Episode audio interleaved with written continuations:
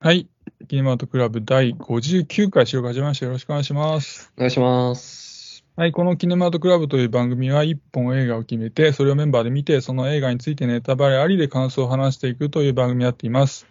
はい。それで今喋っているのが、頭脳少年と言います。よろしくお願いします。お願いします。ランタンです。お願いします。ますはい。で、今回はですね、2月23日にネットフリックスで配信開始となり、一部劇場で同日公開もされている、今泉力也監督の最新作、映画千尋さんについて語っていこうと思います。はい、じゃあまずあらすじです。海辺の小さな町にあるお弁当屋さんで働く女性千尋。元風俗嬢であることを隠さず、軽やかに生きる彼女は、自分のことを色目で見る男たちも、ホームレスのおじいさんも、子供も動物も誰に対しても分け隔てなく接する。そんな千尋の言葉や行動が母の帰りを一人待つ小学生、本音を言えない女子高生、父との確執を抱える青年など、それぞれ事情を抱える人たちの生き方に影響を与えていく。千尋自身も幼少時の家族との関係から孤独を抱えて生きてきたが、さまざまな出会いを通して少しずつ変わり始める。というものになっています。はい、で、キャストが、えー主演の千尋役が有村架純さん、共演は若葉龍也さんや、えーリリー・フラキーさんや、えー、吹雪純さんなどなどとなっています。はい、でちなみに音楽は、えーロックバンドくるりの岸田茂さんが手がけていらっしゃいます。で、原作は、代表作に98年よりドラマ化された書無になどがある安田博之さんの同名コミックになっています。ということで。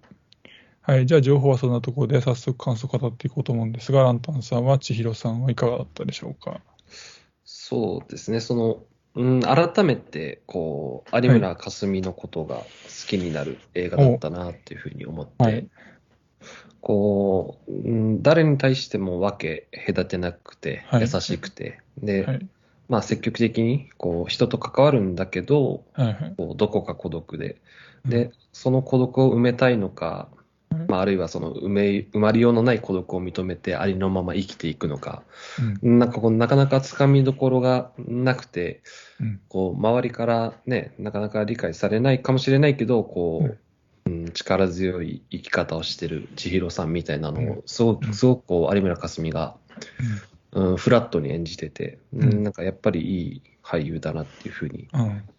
思いましたね。うん、で、こう、印象的なセリフも結構多くて、こう、はい人は他の星から来たね、宇宙人が、ね、人という箱に入ってるだけだから分かり合えなくて当然だよみたいな。まあ家族も他人もそこには関係ないよみたいなセリフだったりとか。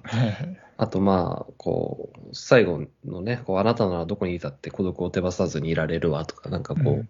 印象的なセリフが多くて、うん。はいまあこう言うともう、とんでもなく陳腐化するんですけど、まあ考えさせられるじゃないけど、なんかこう、うん、そのことについて深く思考するはい映画だったなっていうふうに思いました。はいはいあれですね、セリフによって、こう、いろいろ考えるところが出てくるっていう感じですね、じゃあね。うんなるほどね。はい。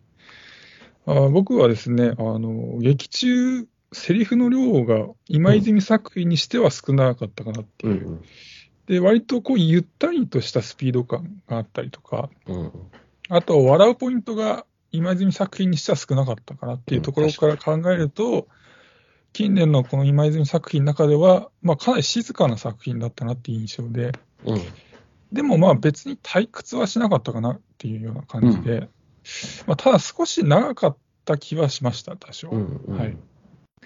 で、まあ良かったところとしては、あの、まあまず千尋が住むあの街がなんか美しく感じられたところで、うんまあ、特にあの千尋とあの岡地っていう女子高生いましたけど、うん。が、海なのかな？あの、あ足を水につけてね、るシーンで、なんか水とそこに差し込む光の揺らめきが美しかったなって印象的なシーンでした。はい、うん。あとは、あの、有村架純さんが、他の作品で彼女にセクシーさって感じたこと僕はあんまないんですけど、うん。なんか今作ではそのセクシーさっていうのを、この、なんかセリフの言い回しだったりとか、表情だったりとか、あとなんか長い髪をこう揺らめかすところとかで、なんか少し感じて、なんかこう千尋が元風俗嬢っていう設定に、こう、説得力をある程度ちゃんと感じられたかなって思って、そこは良かったかなと思いました。うん。あとは、あの、物語の終盤なんですけど、あの、怒涛のなんか見せ場の連続があった気がして、終盤が結構好きだったんですよね。うん。うん。あの、千尋と元同僚のバジルってこの口論から始まって、うん。あの、お岡地と母親との衝突があったり、うん。あの、千尋と店長のあの初対面の時の回想に移ったりとか、うん。そしてこう、千尋と、あータエの、あのね、社内での会話に流れて、そこから最後こう、最後じゃないか、あの、誠と誠の母と岡地の3人の温かい食卓のシーンがあって、で、最後、あの、この子弁当の屋上で全員が集合するっていう、うん。あの辺の流れがすすごく好きでした。うん。はい。であとは、あの、まあ、ちょっと話変わって、あの、まあ、ツイッターツ、ツイートもしたんですけど、あの、劇中ね、たびたび出てくる、あの、のこのこ弁当の弁当だったりとか、うんあの、誠の母が作る、あの、焼きそばがすごく美味しそうで、うん。で、ホームページ見てみたら、あの、ちゃんとフードスタイリストの人がついてて、あの、うんうん飯島奈美さんっていう人だったんですけど、あれ、この人、あの、僕が大好きなドラマの深夜食堂っていう作品のフードスタイリストもやっていて、うん。あやっぱこの飯島さんが作る料理って本当どれも魅力的だなっていうのを思いました。うん。はい。とりあえずそのとこですかね。なんか、今泉力也のツイッターをたまたま今日見て、はい。で、なんかその中で言ってたのが、その、はこう、物語の起伏を生むために、こう、うん。なんか見せ場を作るみたいな、なんかそういった考え方とは距離を置きたいみたいなことを言ってて、はいまあなんで、こう、頭脳少年さんが、こう、ちょっとこう、な、長いという、長かったりだとか、あとまあ、なんかこう、笑いどころが少なかったりとかっていう、はい。ことを言ってましたけど、なんかそういうところでこう、あんまり気合を入れないのが、やっぱ今泉力也うんらしさでもあるのかなっていうふうには、だから意図してそうなってるんでしょうね、これ多分、うんそうねっていうふうに思いましたね。で、あと、フード描写は僕もね、すごく良かったと思います。フード描写が素晴らしい映画だなっていうふうにも思ってて、はいこう、隣に並んでご飯を食べる描写っていうのが何度も出てくるじゃないですか。で、それがきっとその心のつながりみたいなものを表現してるだしてるんだと思うんですけど、はい。こう、うんのこのこ弁当のお弁当とか、あと、焼きそばとかね、おにぎりとはい。かたこ焼きとか、はいはい。こうなんてことない料理がすごく美味しそうなのに、こう、うん岡地の家に出てくる、こう、岡地の家の食卓に出てくるさ、料理。あそこきついっすよね、あそこの食そう卓あそう、あそこの食卓、まあ、冷え切ってはいるんだけど、でも、うん。料理自体はすごく豪華じゃないそうです、か。うんうん。そうなんだけど全もうねうんなんか、リンゴの中になんか野菜詰めて、なんかよよくわかんない一日中料理してたんじゃねえかそうみたいな。そうそう。気合の入り方ですよそう、すごい豪華なのに、でもなんかあそこの場面は料理が全然美味しそうに見えなかったりねとかっていうのは、きっとそのね、フードスタイリストの人の力だと思うんですよね。そういうこだわりもきっとあったんじゃないかなと思うんで、うん、なんかそういうフード描写もね、僕すごい好きでしたね。はい。うん。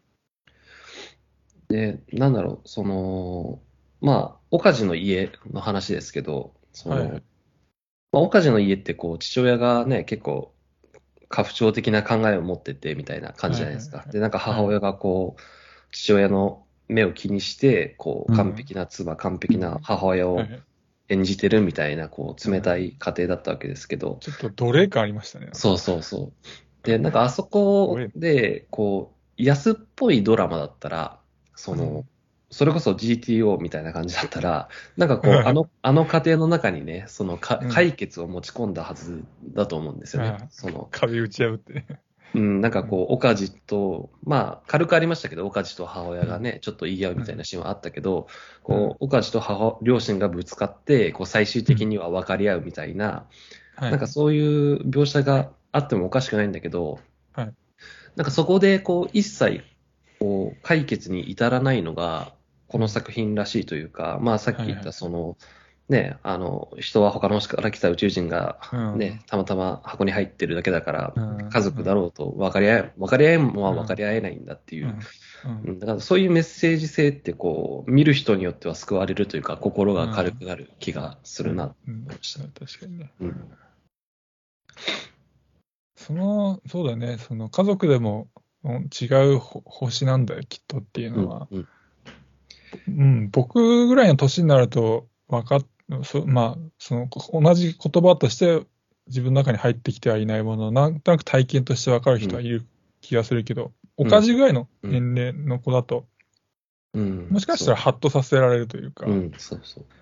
で、同時に、まあ一番多分あの年代っていうのは、嫌をなくぶつかってしまう時期でもあると思うから、うん。まあ、逃げらんないしね、家庭から。そうそうそうね、そう。だから、救われる人はいるような気がしましたね、うん今話聞いててね。うんうんだいい、いい、いいですね、なんかその辺ね、確かにね。そうそう。なんかセリフ、その、印象的なセリフだけじゃなくて、やっぱりその描写うんとしても、ちゃんとそこでこう、通底してるみたいなうんのはいいな、いいって思いましたね。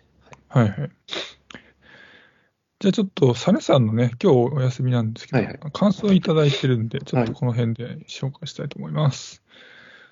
はい。えー、どんな生き方も肯定する千尋さんを好きになりました。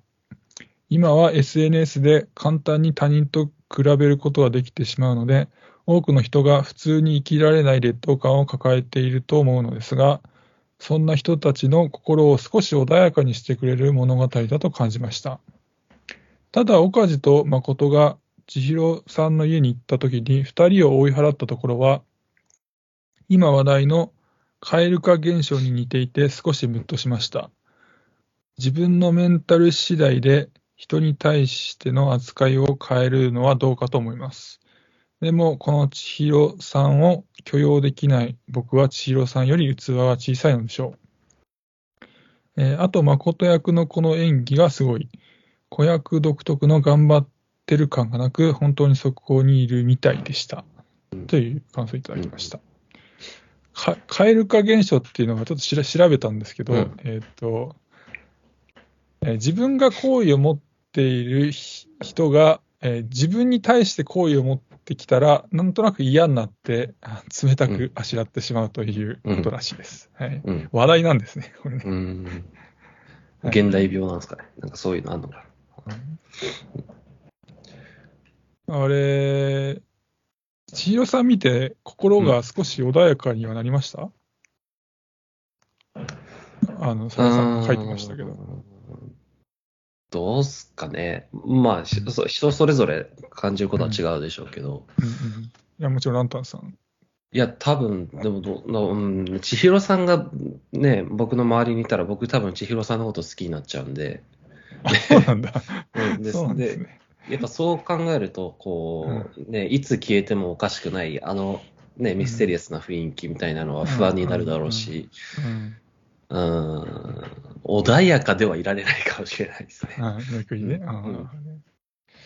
僕はなんか、もともと他人と自分はあんまり比べない性格だから、そうん。そこはあんまり感じるものがなかったから、千尋さんを見て、なんかその部分で穏やかになったってのは、あんまなかったかなって感じでしたかね。はい、で、なんかその、メンタル次第で人に対する対応を変えるのはどうかと思ったってありましたけど、うんなんか僕はそこを見て、その、メンタルが落ちてる時にあったら、そのなんかその相手に不快な思いをさせるから帰らせたんかなっていう、なんか千尋さんなりの配慮なんかななんて思ったんですけど、あのシーンはなんか感じましたか？確かにね、まあ、あの二人だ、あの二人が自分に好意を寄せてきたから帰帰らせたっていうよりは、まあ、そもそももう今は誰とも会いたくないっていうメンタルだったんだと思うんですよね。で、うんうーん、まあでもそうか、あのーあまあ、サネさんもね、はいはい。サネさんもあのシーンを蛙化現象だって言ってるわけでは多分ないのかな。うんただ似ていて、似ていて、なんかそういうふうに思う思っちゃって、ムッときたってことかもしれないけどね。うんうん。まあでもはいそうね。すいまあでも、でも分かるよね。で分かるっていうのは、うん。さんがっぱ僕わかる？も、そうそうです。僕もうん。ね、どんなに親しい人でも会いたくないって時は絶対あるから、うん、なんかそうだね。なんかそれはうん。僕的にはしょうがないかなっていうふうに思うし、あとちょっと思ったのは、その、あの子供のはあの花束のくだりがあったじゃないですか、母親との。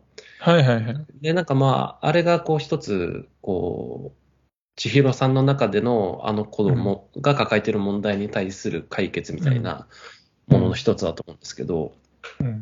なんかあの、あの後、こう、千尋さんが、まあ、岡地であるとか、あの子供と接する場面っていうのが、屋上の場面以外でないんですよね。で、あなんか、こう、もう、わかんない。これはわからないけど、もしかしたら、こう、千尋さんっていう人は、なんかこう、自分の孤独感みたいなものを。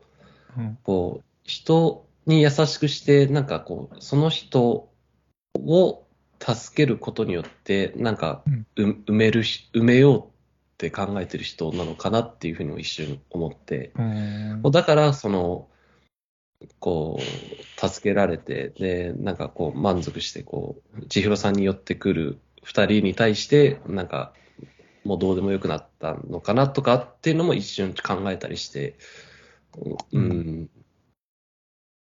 ね、だから、まあ、考えすぎかもしれないですけど、うんうん。なるほどね。あと最後にサネさんが言ってた、あの、誠役の、えー、島田哲太君っていう子ね。はい。あの子の演技が良かったって、ね確かに僕も良かったなと思って、うん。あの、こサネさんがね、あの、子役独特の頑張ってる感がなくて、本当にそこにいるみたいっていうのは、うん確かに本当その通りだなと思いましたね。あの、あれなんですよ。去年、あの、ラブライフああ、そうそう、見た。そうそう、僕そう僕が辞典にあげたんですけど、うん。あの作品に出てたんですよね、あの子。あの、うん。そう、結構序盤序盤の方にしか出てないんですけど、うん。出てて、その時も良かったんだけど、今回は、今回はよりそのクソガキっていう感じなんですけど、ね、でもクソガキなだけじゃなくて、こう、一人でいる時にね、こうテレビ見ながら、こうちょっと寂しげにしてる感じとか、うん。あと、母、あの、岡地がね、家にやってきたときに、こう、ええまあ普段あんまり友達を家に呼ばないんでしょうね。で、なんかこう、はいちょっと、あの、気まずそうにお茶を汲んでるシーンとか、なんか、うんああいうところの表情の演技とかもすごいええ上手だったなと思って。うん、確かに子役とは思えない。子役ではないですね。うんなんかなんだうん一人の俳優としてすごいですよ。うん目が印象的で、なんか記憶に残る子だった気がうん、気がしまそうですね。うん。誠はさ最初はコンパスで千尋さん刺してましたからね。ああ、そう。ちょっとドキッとしましたけど、あそこは。はいはい。では、えー、サネさんありがとうございました。感想。はい。あとはですね、なんかね、あの、千尋さん検索ネットでしてたらですね、あの、なんか関連ワードに千尋さん気持ち悪いっていうのが出てきてですね。あなんか、そそういうページが多いんですよ。千尋さんって気持ち悪いよね、みたいなページ。うん。で、なんかね、見てみたらね、なんかその女性が結構い言ってる人がいるらしくて、うん。なんかこれ多分漫画のことを言ってると思うんですけど、うんうん。なんか千尋さんって、あの、昭和のおじさんの女性の理想像なんじゃないのとか、うん。あとなんか、元風俗嬢を公言するっていうのが女性として違和感しかないんだけど、みたいな声がうん。多くて、ああ、そう、そういう感じなんだと思って、ちょっとね、意外だったんで、記憶に残ったんですけどね。どう、その辺なんかありました、そう、そそういう、まあ今の話からランタンさん聞いてると思ってない感じだよね。うん、いや、そそう、だから、僕もちょっと見て、そのうん。ツイ、そのツイッターの感想を眺めてて、で、はい。多分一番バズってる感想だと思うんですけど、はいはあの、千尋さんのことを、そのセックスワーカーの女性が、こう、人々を救う役割を与えられてる感じが、ミソジニすげえみたいな、なんか、そういう感想があったりだとか、あと、ーうん。千尋さんのことをマニック・ピクシー・ドリーム・ガールだって言ってる人がいて、でこれどういうことかっていうと、その悩める男性の前に現れ、そのエキセントリックさで彼を翻弄しながらも、人生を楽しむことを教える夢の女の子だっていうことを言ってる。んで まあ多分、その、さっき頭脳少年さんが言われてはたい。ことと、まあ、多分共通してるんだと思うんですああ、なるほどね。男にとっての、まあ、理想だよね、うんみたいなことだと思うんですけど、でも、なんか僕も一瞬そうかなって気はしたんだけど、でもう、ん。でも千尋さんってその自分を性的に見てくる相手を一切相手にしてないじゃないですか。確かにね。あの、土方連中がさ、その、はいまあはいはいはい。千尋さんにセクハラまがいのことを言うけど、んはいはいまあでも、軽くあしらってね。そう、軽くあしらうし、相手にしてないし、はい。で、あの、若葉龍也演じる青年とね、キスしてセックスまでしたけど、でもそれだって、若葉龍也は確かにあの輪の中にいたけど、でも、こう、その他の土方連中とは距離を置いてたし、はいはい。ね、もっと言えば、あの、キスした時にしたくなっちゃったって言い出したのは千尋さんだしね、うんもうあくまでもこう自分がしたいことをしてるっていう感じはい。だと思うし、うーん、そんなになんか理想的な人かなっていう気はするしね。で、あとはその、風俗嬢を公言するなんて考えられないっていうのはさ、それはもうそその人の感覚じゃんね。そうん。の、うん、だってそんな、あだからなん、なんかね、その人の感覚でやると同時に、その、うんなんていうのかな、日本っていう国でそんなことしして女性生きていけないよみたいな、多分、思いから来てる感じのあれだったんですよ。うんそのなんか、うん。現実分かってなさすぎだろ的な話だったんだよね、多分ね。うん、まあ、まあそこはフィクションだしなとね。フィクションもそうだし、で、なんかその、風俗嬢は誰々だっていう考え方自体がなんかすごく、うんその風俗嬢に対する偏見に満ちてる気もするしね。うん。うん。なんかその風俗嬢がじゃあ、まあ元風俗嬢だっていうキャラクターが何かこう親切なことをしてたら、なんかこう男の理想だって言われるのは、なんか、そうん、そそれあんた普段風俗風俗で働いてる人のことをどう思ってんのって思うし、うん。うん。ああとまあ単純にこの作品の中でじゃあ千尋さんが元風俗嬢だっていう設定が生きてるとは僕は思えないから全然、うんそんなに生かされてるとも思わないし、うん、なんかちょっまあ、と引なんかっ張られすぎ映画をじゃないかな。前うんの一つのフックにはなってると思う。まあもちろんそうでしょうね。だからその有村架実際なんか純、そこがすごく大きくとまではっていう感じでもないよね。うん、だから有村架純っていう人が元風俗嬢を演じてるっていうのは確かにフックがあるけど、うん、でもこの作品の中でその設定が生かされてるとは全然思わないかな。うん、なんかその関連でうん、印象的だったのが、あ有村架純さんが舞台挨拶で、うん、あのここまで役に近づけさせてもらえない役どころは初めてだったって言ってるんですよね。うん、だから、まあ、千尋に有村さんは感情移入どうしてもできなかったんだろうなと思って。うん、ってことは、これはななんだろう。そういうちょっと理解できない的な女性からすると、有村さんも含めてそうなのかななんて思ったりうん。ししましたね。うん、まあ、でもそれで理解できなくていいんじゃないですか。だってそういう、いいね。そういう映画だって言ってんじゃん、映画の中で。うん。あの人って人それぞれ違うから理解できないよねっていう映画じゃんっていうあ話で終わるんじゃないかな。うん。うん。ななんだろう、なんかその、うん、だし、もっと言えば、その、うん、こう、よ、うん、社会の中で役割を押し付けられてる女性っていうんであれば、うん。それってその、作中の中で、岡地の母親がそういうキャラクターとして出てきてて、で、うん。そあの母親を批判的に描いてるでしょ？確実にこの映画って。その、だからそこで批判してるわけだからさ、その、うん。うん、な、なんの、ど、どう、どう、どうでしょうね。うん。うん。だから、まあもしかしたら、その、今泉力也であったりだとか、そのうん。原作、原作者は、の意識の外だったかもしれないですけど、あその千尋さんが、こう、そういう役割になってしまってるっていうのは、うんでも僕はあんまり感じなかったかな。ちょっと考えすぎというか、ううんん、あの、こう、都合よく人に優しさを振りまく女性では全然ないと思ってるから、僕は都合、はいはいはい千尋さん。確かにね、それはそれはそうだね。うんうん、それは千尋さんの気まぐれというか、千尋さんが勝手にやってることというかね。うんマイペースっていうのはそうそう。明確に描かれてましたもんね。あの、うんラーメン屋のところとか特にそうじゃないですか。うん、あの、若葉優也がブチ切れてんだけど、そうね。う んスッと入ってきてね、生っつってね、うん とかのところとかね。うんで、まあ、僕もね、気持ち悪いとか思わなかったんだけどね。うん。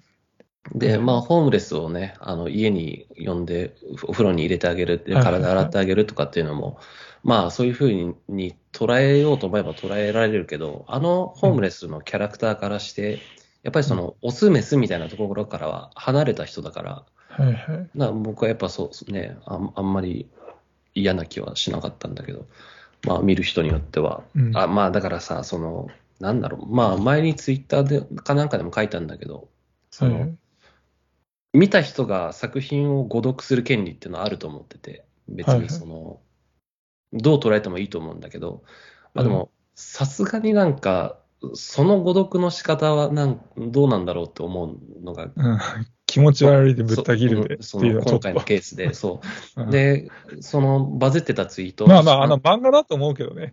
敵ああ。いや、あそのこあそのさっき僕が言った作品、ああれは映画なんだ。だ。ツイッターそうは、そのさ映画についてのあ、そう。ツイートなんですけど、で、なんかそのツイートの引用リツイートを眺めてると、その、見てもねえのに、ああ、なんかやっぱそういう作品だったんだみたいな人も結構いて、うん。なんか、うん、この感想が垂れ流れてるのはどうなんだろうっていうのはちょっとうん思いました。まあ、その人がどういう感想を持とうが自由なんですけどね。はいはいうんはいホームレスのところで思ったのは、その、まあこれ完全に僕の想像なんですけど、千尋自体がやっぱりその、風風俗嬢だった頃、社会的弱者だったっていう認識が多少なりともあったんじゃないかなと思って、だからその同じく社会的弱者であるホームレスの人に、うん。こう、思いをよ寄せるのが自然で、で、そこから、あの、自分のお風呂をね、貸してあげるっていうのは、で、体まで洗ってあげるっていうのは、あれはなんかその、もちひろ自体が、例えばソープ嬢とか、うん。その、見知らぬ男性の体を洗ってあげるっていうことに対して抵抗がなかったのかなと思って、まあね。うん。だから、なんだろう、そこだけ切り取って見ちゃうと、えってなるかもしれないけど、よくよく考えたら別にそんなに突飛なことでもないような気もしましたよ、僕は。うんまあ、そうね。うん。うん、ももでもっと言うと、千尋が救ってるのは別に男だけじゃないしね。子供うもん。救ってるし、女性もすうん。救ってるわけだから、おかじとか、うんね、耐え、耐えたっけ？耐えとかねうんあの子子供もそうだけど、だから、うんなんかその批判は見当違いな気がさすがにすするかなっていうう。ん、なるほどね。確かに。まあ、ちょっとね、あの、目立ってた感想としてあったんで紹介してみました。はい。あとはね、細かいシーンの話になっちゃうんですけど、一番好きだったシーンなんですけど、うんあの、誠と、誠の母と岡地の3人で、あの、母親が作った焼きそばを食べるシーンで、うん岡地が、あの場の温かい食卓に思わずね涙するシーンが、結構僕もあそこはジーンときて一番好きなシーンでした。あそこ僕も一番好き。うん、うん。わかる。あ、ナントさんも一番好き。うん。なんかあそこね、いいですよね。うんうんはい。あとは、作品の感想としてなんかありますか？まあ、あと、どうだろう。ああ、そう、だから最後にそのタエさんがね、千尋にかけた、こう、あなたならどこにいたって孤独を手ばさ手放さずにいられるわっていうセリフが、はいはいはい。なんかすごく解釈が難しいセリフだなと思って。うん。うん。まあ、でも少なくとも、その孤独そのものであったりだとか、あとうんまあ、孤独を抱いたまま生きてきた、こう、今現在みたいなものを、こう、肯定的に捉えられるセリフだなとは思ったんですけど、うん。どう思いました？難しいセリフでしたよね、あれ。なんか僕が思ったのは、そもそも千尋がネグレクトを受けてたじゃないですか、子供の頃。うん。だから、その、あの、孤独に対して、う。うんん、恐怖があって、うん。で、だからその、のこのこ弁当で働いてて、いろんな人との関係ができたんだけど、だからその状態自体は、彼女は、あの、いい状態なんだとは思うんだけど、うんなんか何かのきっかけでそれがうん。なくなってしまった時が恐ろしくて、うん。そうなる前になんなんか自分でやめちゃうみたいな。ああ、そうね。だから孤独を、それで穴で埋めしてしまうとっていうことですよね。うん。だから、タエさんはそれがなんか分かってて、うん。その、そののこのこやめちゃうんじゃないのって思ってたから、その、うん。あなたはのこその孤独感、孤独？そのは、その、どこにいてもっていうのは、のこのこ弁当にいたとしても、うん。なんていうのかな、うん、ど、ど、うん、どっかにそのあなたがの大事にしてるものっていうのは、別にのこのこにいてもあ大丈夫だよ、持ってられるよってことを言いたかったのかなと思う。とはいえ、やっぱ怖くなっちゃって、うん。楽しかった、幸せだったから、同時に怖いってなっちゃって、のこのこやめて、うん。牧場行っちゃったんかななんて思ないるました。ほどね。うん、確かにね。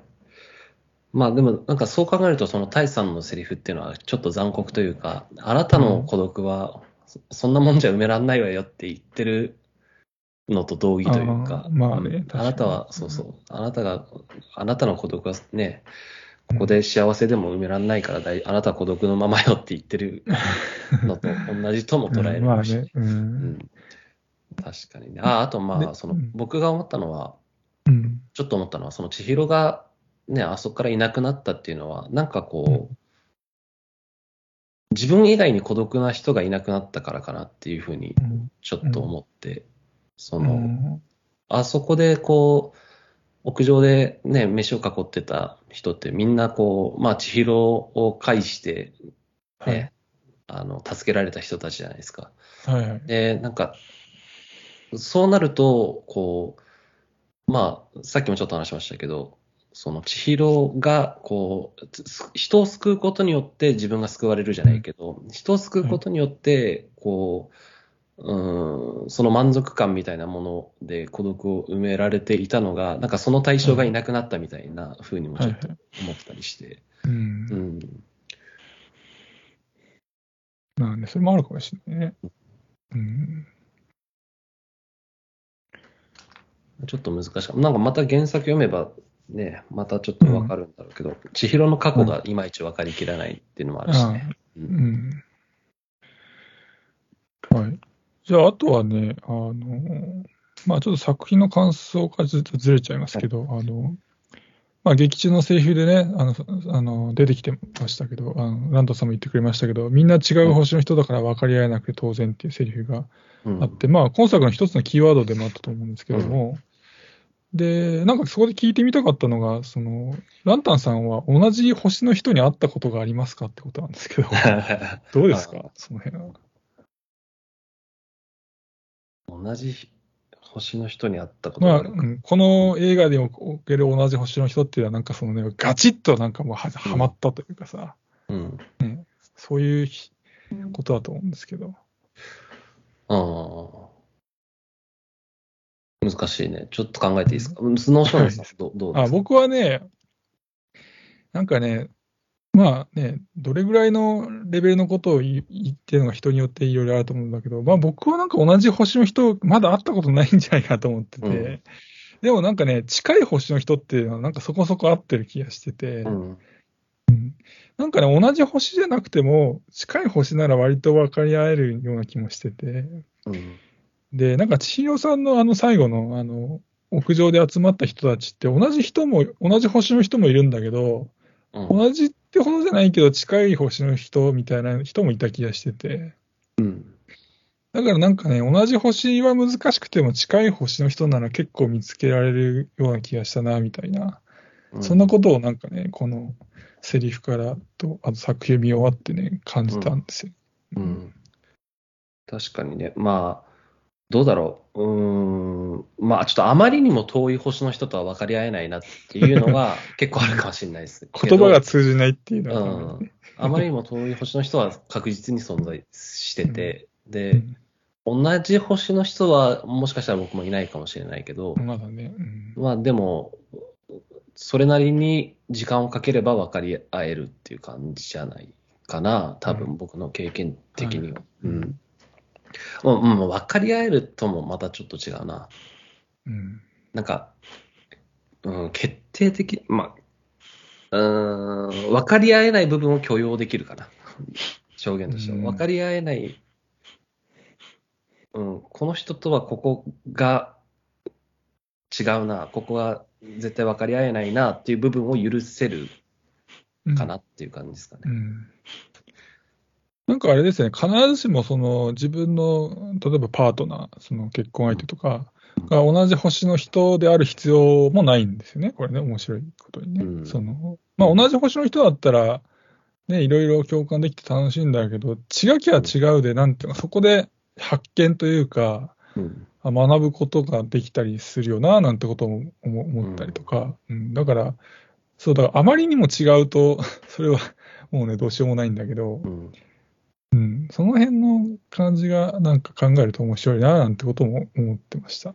で、もっと言えば、その、同じ星の人を好きになるかどうかわかんないですよね。その、同じ星の人と巡り合って、ああ、こいつ俺に似てると思ったら、あ、いや嫌いだなっていうことも全然あると思うから。うんだだから僕が、僕と出会ったら、もしかしたら嫌いかもしれないんでうん。僕は自分のこと別に嫌いではないから、うんうん。自分と似てる人がいたら、近い、限りなく近い人がいたら嫌いにはならない気がするんだけど、うん、でもそうだね、じ自分が、それがいい悪いは別にして、そのね、自分が嫌いって人はいっぱいいるわけで、そしたらだダメだよね。うん。で、まあ僕は僕のこと嫌いじゃないですけど、全然。でもう、んうんうん。僕という人間が他人として現れたら嫌いかもしれないああ。そうか、そうか。なるほどね。そうそうそう、それもあるよね。うん、難しいね。はい。なんかね、ちょっとね、気になったんで聞いて、聞い聞いてみました。はい。じゃあ、とりあえずそんな、大丈夫ですか？そんな感じでも。はい、そんなとこです。はいはい。じゃあ、今日はこの辺にしておきます。ありがとうございました。はい失礼します。